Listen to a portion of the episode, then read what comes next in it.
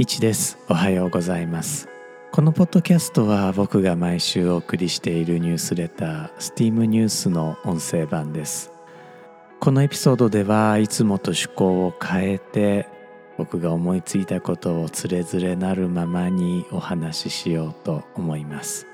このエピソードは2023年5月16日に収録しています。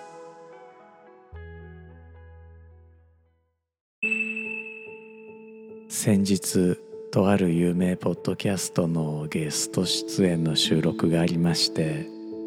ゲストの対談も面白いなと思ったんです。僕のポッドキャストではそうですね steam.fm ではまだゲストをお呼びしたことがないですし僕が以前、えー、放送していた別のポッドキャストでもゲスト会は確か1回しかなかったんですよね。ただ京都でラジオ番組のナビゲーターをさせていただいていた時には毎回ゲストをお呼びしていたので、えー、まあ、抵抗があるわけではないんですね。むしろ好きです。ポッドキャストにゲストをお迎えする上で一番難しいの何だと思いますか？一番難しいの実は日程調整なんです。日程調整のいい方法が編み出せればぜひ steam.fm にもゲストをお迎えしたいなとは思っています。いや日々の業務で日程調整はよくやってはいるんですよ。やってはいるんですがまあなんかこうメールで調整したりだとか少しマシなケースだと日程調整サイトを使ったりとかあまあするにはするんですがこれ消耗しませんか？僕が漢字をする時はデュードゥルという、まあ、Google カレンダーに同期する日程調整サービスをまあよく使ってはいるのですが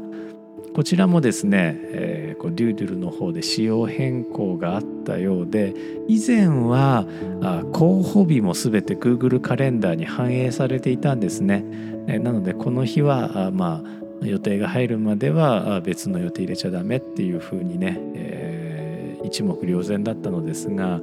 あ現在では候補日がこう Google カレンダーに反映されなくて、え、やっぱり困っています。候補日ってこうカレンダーに書いとかないと別の日程調整の候補日に使っちゃったりとかしますよねまあそれでもいいんですかねでも最悪ねダブルブッキングしちゃうことになるのでやっぱりあの最初に設定した候補日っていうのは他の日程調整の候補日には割り当てたくないですよね。なんてことを考えていると消耗するんです。もう日程調整専門の秘書を雇うべきかもしれませんいや本当に雇おうかななんてことも考えています。以前ねアメリカのスタートアップで日程調整を AI が行うというね AI 秘書サービスを使いかけたこともあったのですが、いつまでたっても日本語には対応してくれなくてあまり日本国内で使うには実用的ではありませんでした。steam.fm は元になるニュースレターがあること一人ポッドキャストであることもあって編集時間は実のところほとんどかかっていないんですね。少し珍しいかもしれないのですが steam.fm では先に BGM を作っているんです、えー、先に BGM を25分の尺で作っていましてその上に音声を載せているんですよね。レギュラー会はですね、えー、今回のエピソードに関しては、まあ、およそ18分で BGM を先に作っています。でこの BGM の上に音声を載せているんですよね。もちろん喋りっぱなしではなくて、まあ、途中でお茶を飲んだり今そうしているようにハイボールを飲んだりしているんですがその時は録音を一旦止めますつまりはストップゴーだけしているんですよね。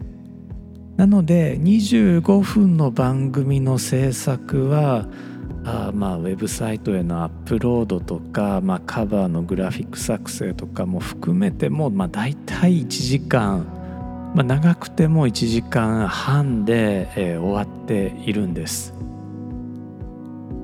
steam.fm の元になっているニュースレター毎週メールでお送りしているニュースレター Steam ニュースは本誌の方が毎週およそ7,000字で、えー、乗組員というふうに呼ばせていただいている Steam ボート乗組員と読ませていただいている有料購読者の方サポーターの方にお送りしている別冊が毎週3,000字程度なんですね、まあ、合わせると毎週およそ1万字、えー、まあ、毎週1万字ほど書いていることになります。僕はトグルというサービスを使って執筆時間を計測しているんですがあまあ執筆にはまインプットの時間も含めてだいたい週12時間ぐらいかかっています。もちろんねこの量というのはあまあ少ない年もあれば年じゃないですね。週ですね。少ない週もあれば長い週もあるのですが、まあ、平均すると12時間ぐらいなんじゃないかなと思います。で文字数これまあおよそ毎週1万字なんですがこれ減らすと執筆時間も減るように一瞬思ってしまうんですが実は文字数減らす方が余計に時間がかかるんですね。あ AI 使って圧縮してみればいいのかな次の機会で試してみます steam.fm ではニュースレター Steam ニュースからだいたい3000から4000字ほど切り出してお話をさせていただいているんですねその後ニュースレターのトピックから離れて近況のお話をしたり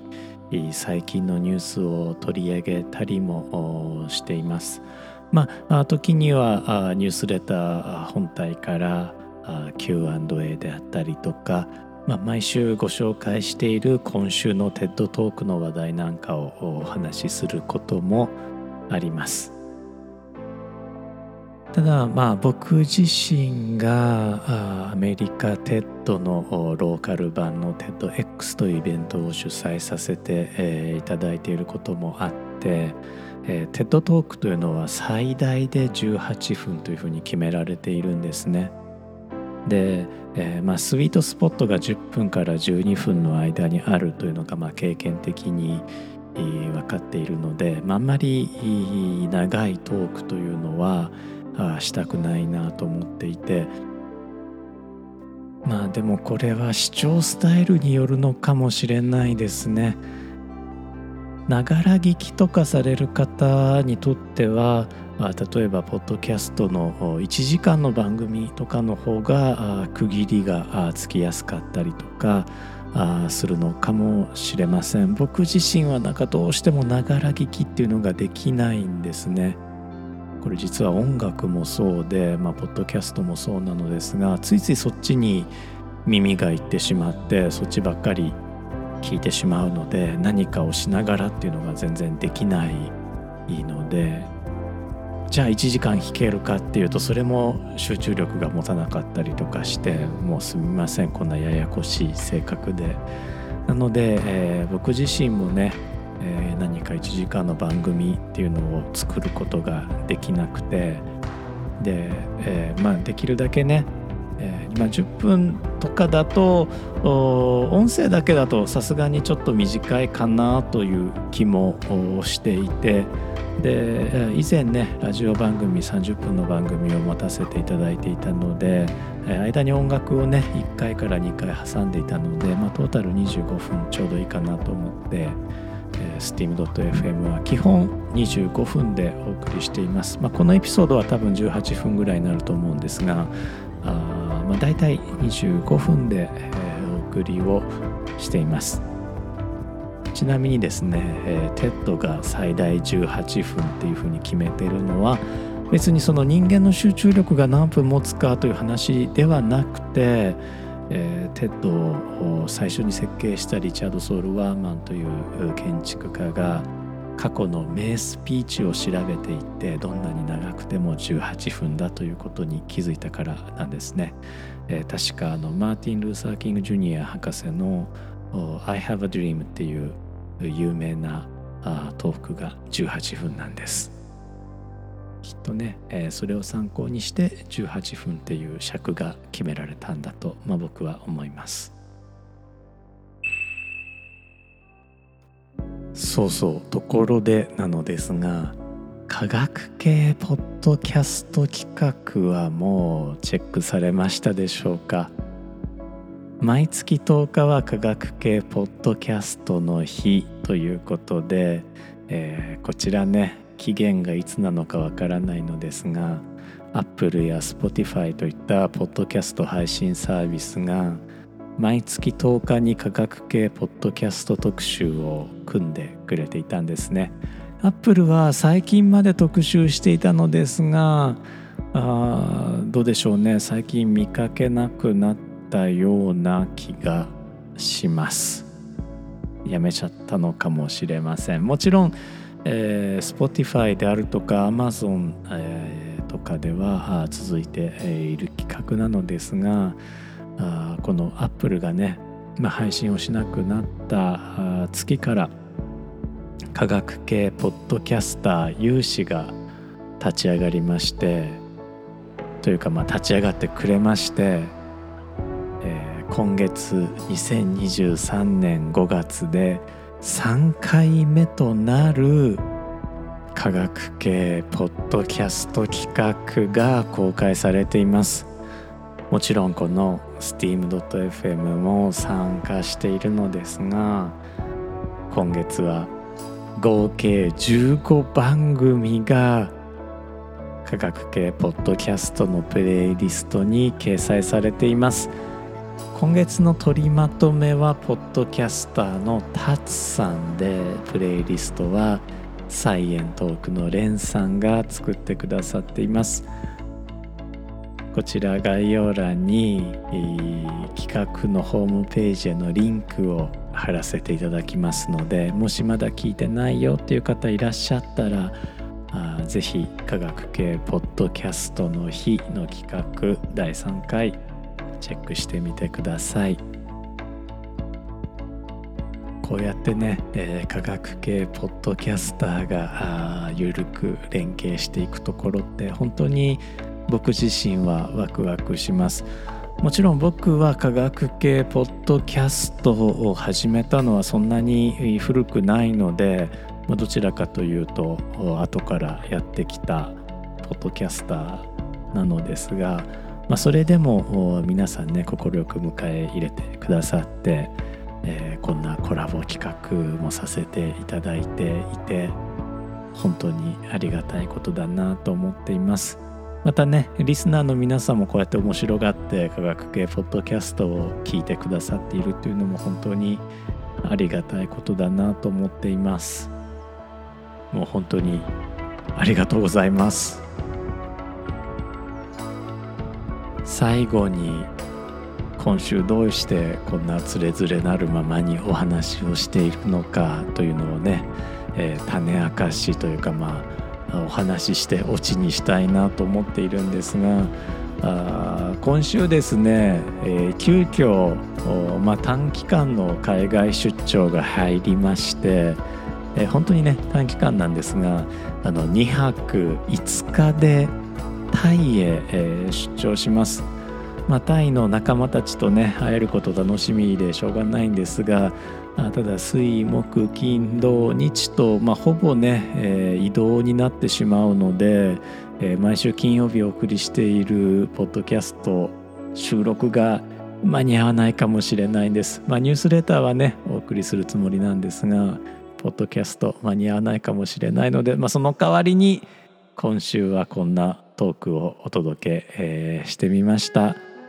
うまくいけばね、えー、タイからひょっとしたら YouTube でお届けできるかもしれません。最後まで聞いてくださってありがとうございました。いちでした。